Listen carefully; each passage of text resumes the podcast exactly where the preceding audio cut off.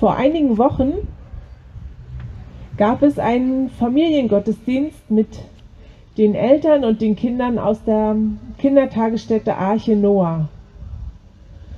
Unter Corona-Bedingungen war der kleiner, viel kleiner als geplant, aber er fand statt. Und wir hatten genau diese Geschichte uns zum Thema genommen. Zachäus. Wir haben das mit den Erzieherinnen und Erziehern so in einem kleinen Schauspiel veranschaulicht. Und für Zachäus hatten wir einen großen Chefsessel auf die Wiese gestellt. Das ist normalerweise meiner, aber ist ja egal. Der war, ist auf jeden Fall ganz schön beeindruckend groß.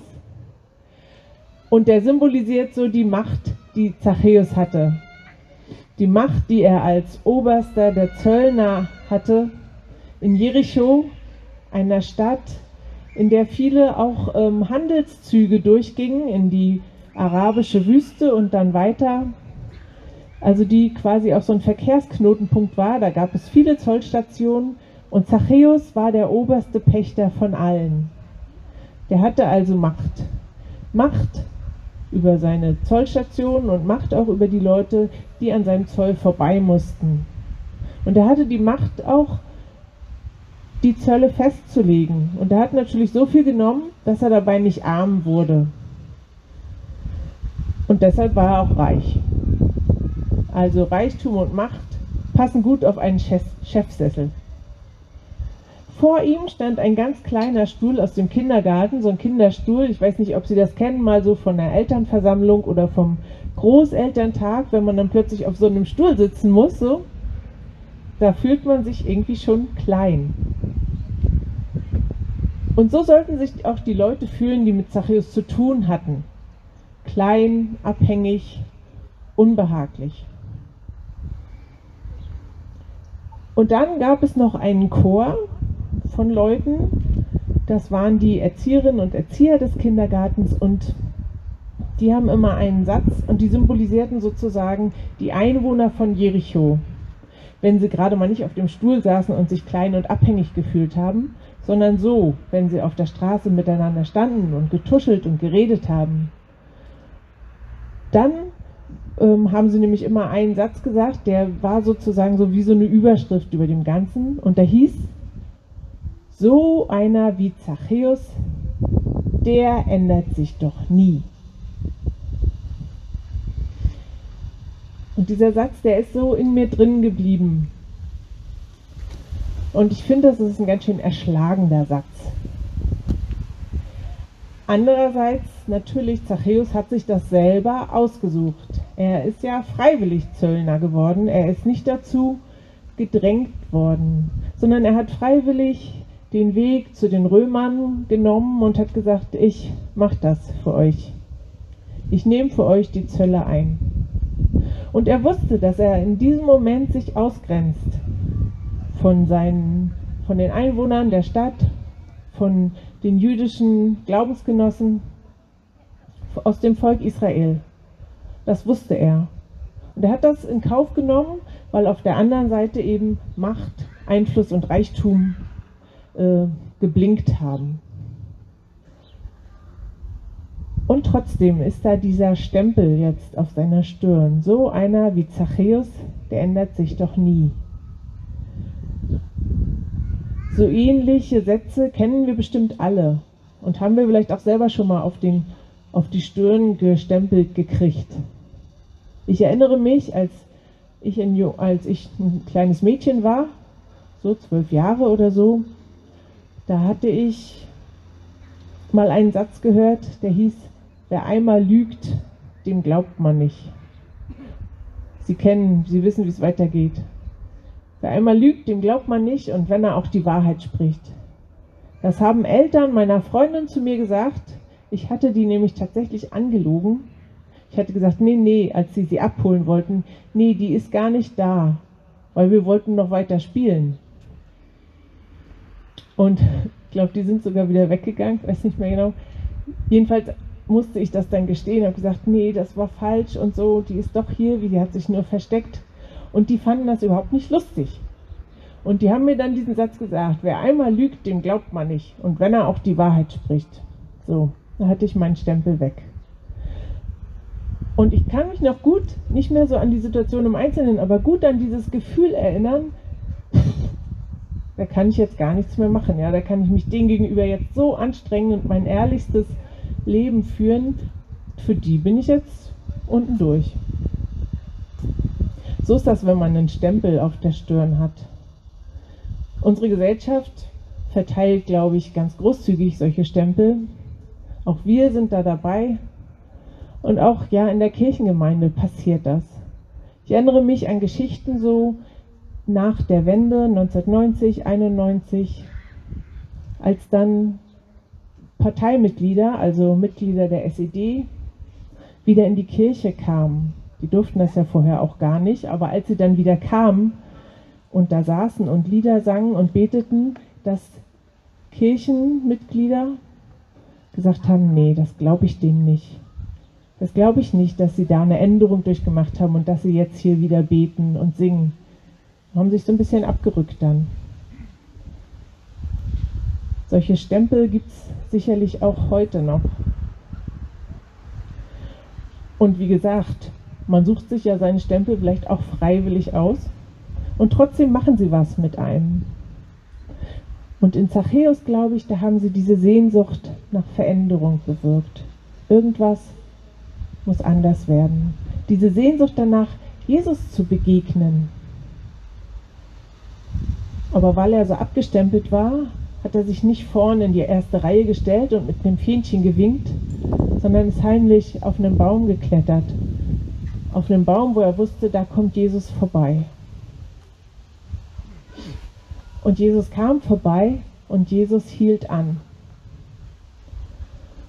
Und er sah hoch und er lud sich bei Zachäus ein.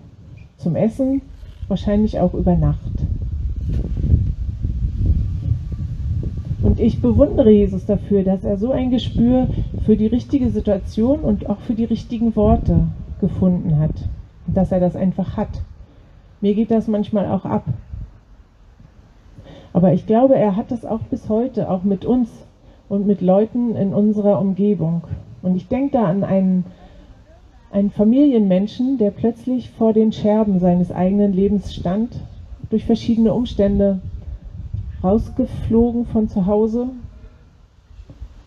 keine Arbeit und auch mit einer angeknacksten Gesundheit und der genau in diesem Moment auf eine Kirchengemeinde gestoßen ist, die gerade etwas Großes vorhatte. Und er hat angefragt, hat gesagt, kann ich bei euch mitmachen? Und die Kirchengemeinde hat gesagt, oder Einzelne daraus haben gesagt, ja, natürlich, das ist schön, dass du da bist, wir brauchen dich. So gerade genau so, wie du jetzt bist, brauchen wir dich. Oder ich denke an eine Frau, von deren Geschichte ich ähm, gelesen habe, weil sie sie selber in einem Buch veröffentlicht hat, die seit ihrer Kindheit an sozusagen Kommunistin war. Und die auch dann natürlich ähm, in die SED eingetreten ist und die das auch wirklich aus vollem Herzen mitgetragen hat, hier in der ehemaligen DDR, den Staat unterstützt hat, auch als äh, Funktionärin dann später im Kreistag ähm, im Rat des Kreises. So. Da hat sie zum Beispiel dafür gesorgt, wer kriegt einen Heimplatz und hat sich auch dafür eingesetzt, dass wirklich Leute einen Heimplatz kriegen, die den brauchen, ein also Altersheim. Denn alles war knapp zu DDR-Zeiten, auch Altersheimplätze. Und irgendwie war sie aber dann den Oberen doch ein Dorn im Auge, weil sie sich vielleicht zu sehr eingesetzt hat für Menschen. Auf jeden Fall sollte sie aus dem Weg geräumt werden und das ist eine lange schlimme Geschichte, die kann ich jetzt nicht erzählen. Und als dann die Wende war und sie wirklich körperlich und auch seelisch ein Wrack war, da ist sie auf die Knie gegangen, obwohl sie überhaupt keinen Gott kannte, keine Religion außer eben Marxismus, Leninismus hatte, ist sie auf die Knie gegangen und hat gesagt, ich möchte leben. Und hat nach dieser Art Gebet sozusagen das erste Mal seit langem wieder richtig geschlafen, ohne Alkohol und ohne Beruhigungstabletten und hat geträumt. Jesus ist ihr begegnet in dieser Nacht, in einer Art Vision, hat mit ihr gesprochen, hat sie liebevoll angesehen Sie wusste gar nicht, dass es Jesus ist, weil sie wirklich keine Ahnung hatte. Es war einfach der Mann aus ihrem Schlafzimmer. Aber dadurch ist etwas in ihr begonnen, heil zu werden, durch diese Begegnung. Und nun höre ich wieder den Chor der Leute aus Jericho und ich kann da auch gut mich einreihen und mit einstimmen, die, der, der da sagt, warum gerade die? Warum gerade der? Warum gerade solche Menschen?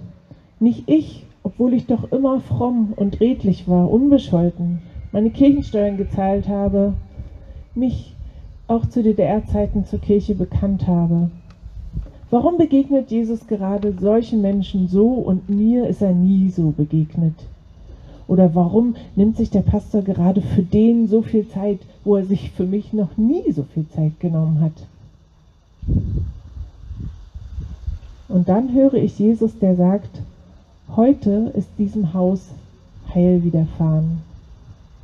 Denn auch er, auch sie gehören dazu, zum Volk Gottes. Und es war tatsächlich seine Mission, die Abgestempelten der damaligen Gesellschaft aufzusuchen, die Abgestempelten auch un unter uns heute zu suchen und den Stempel von der Stirn abzuwischen. Das ist seine Mission. Und plötzlich kann sich etwas ändern. Bei Zachäus war das wie so ein Paukenschlag, dass er aufgestanden ist, er hat seinen Betrug erkannt, hat gesagt, das will ich wieder gut machen und ich gebe das vierfach zurück, wo ich Leuten zu viel abgeknöpft habe. Und wo ich dafür gesorgt habe, dass soziale Not entstanden ist, auch in meiner Stadt, da möchte ich das mit der Hälfte meines Besitzes wieder gut machen. Viel ist ihm dann vielleicht gar nicht mehr übrig geblieben. So jedenfalls hat er das angekündigt.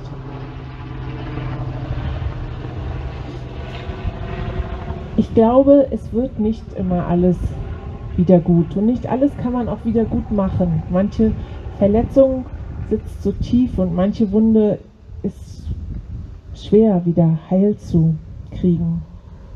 Auch nicht in dem Leben der Leute, die Jesus begegnet sind, wird immer wieder alles gut. Aber es passiert etwas, es passiert ein Wunder, es geschieht Veränderung. Der Familienvater findet wieder Halt im Leben. Die SED-Funktionärin findet zum, zur Kirche, findet dort eine wichtige Aufgabe und ja, schreibt Bücher heute und ähm, erzählt Menschen von ihrem Glauben. Leute lassen sich taufen und beginnen einen neuen Weg.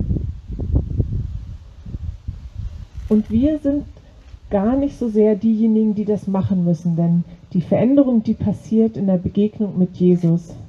Aber was wir machen können, das ist den Abgestempelten immer wieder eine neue Chance geben. Nicht Gleiches mit Gleichem vergelten und Böses mit Gutem überwinden. Am Ende des Anspiels mit der Arche Noah gab es zum Glück einen veränderten Satz, den wir mit nach Hause genommen haben. Und der lautete, so einer wie der, er hat sich wirklich geändert. Amen.